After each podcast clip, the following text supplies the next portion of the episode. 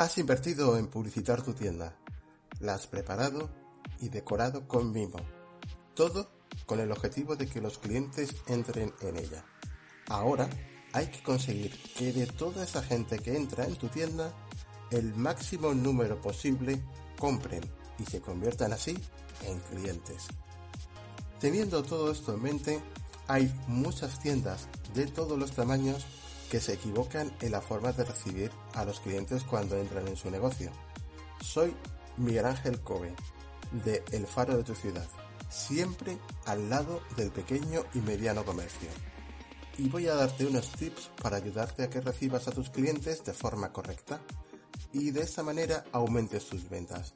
Vamos a comenzar por qué no hacer con los clientes que entren en tu tienda. Las cosas que se hacen mal a la hora de recibir y atender a un cliente se pueden diferenciar claramente en dos tipos. Las que hace mal el vendedor y las que son culpa de la propia tienda o de alguna de sus características. En cuanto a las cosas que hace mal un vendedor, podemos encontrar eh, las siguientes, aunque pueda haber más. 1. Seguir un procedimiento establecido al pie de la letra. Tener claro cómo debe ser un proceso de venta estándar es necesario, pero muchas veces se intenta forzar al cliente a seguir unos pasos cuando realmente éste no quiere. Cada cliente es un mundo y si bien la mayoría tiende a comportarse de forma similar, hay excepciones que no lo hacen. Esto viene relacionado con el siguiente punto. 2. Asaltar al cliente.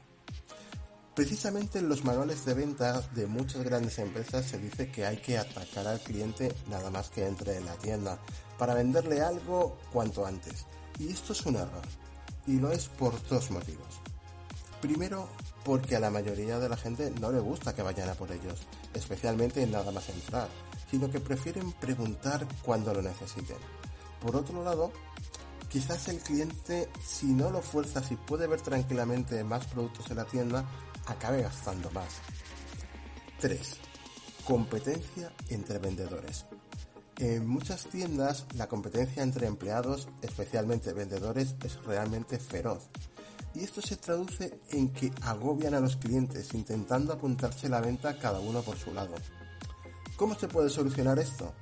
Bueno, se pueden establecer comisiones en forma del total vendido en un turno, en lugar de hacerlo por empleado, o asignando a cada empleado una zona determinada de la tienda si esta es lo suficientemente grande. En cuanto a la tienda, puede que tenga alguno de los siguientes fallos, y por eso no se consigan las ventas esperadas cuando un cliente entra. 1. Mal diseño o planificación del espacio. A la hora de diseñar una tienda es importante pensar en cómo piensa la mayoría de los clientes y colocar los productos de tal manera que se maximice el número de ventas y el importe de las mismas. Por ejemplo, los supermercados colocan los productos de mayor necesidad al fondo. ¿Por qué? Pues para que tengas que pasar por todo para cogerlos y así ves más cosas.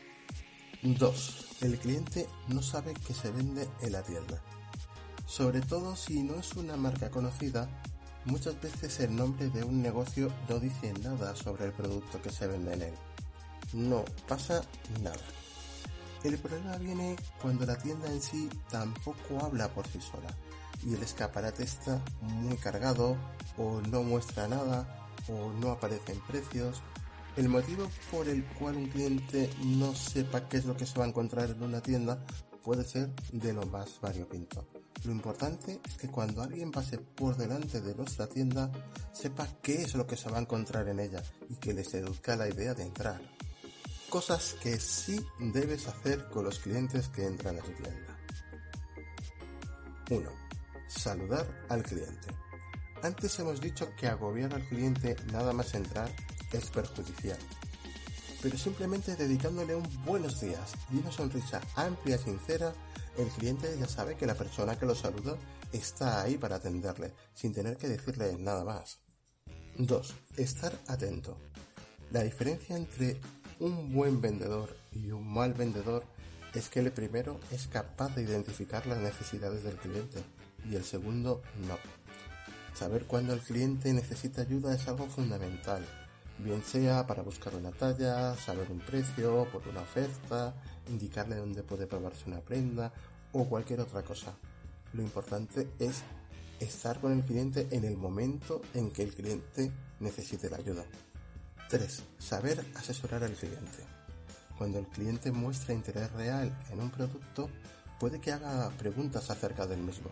Es el momento de hacerle recomendaciones y de resolver sus dudas. Esto es especialmente importante cuando el producto que se vende es para un uso muy específico, como pueden ser productos tecnológicos, alimentación especial o calzado para actividades concretas, por citar algunos ejemplos. Y aquí terminan estos tips sobre qué hacer y qué no cuando un cliente entra a tu tienda. Si te ha gustado el vídeo, dale like y compártelo con toda la gente a la que tú creas que le puede interesar. Suscríbete con la campanita para recibir una notificación cada vez que lancemos nuevos vídeos. Soy Miguel Ángel Kobe de El Faro de tu Ciudad, siempre al lado del pequeño y mediano comercio. Nos vemos en el próximo vídeo y no lo olvides, estoy de tu lado.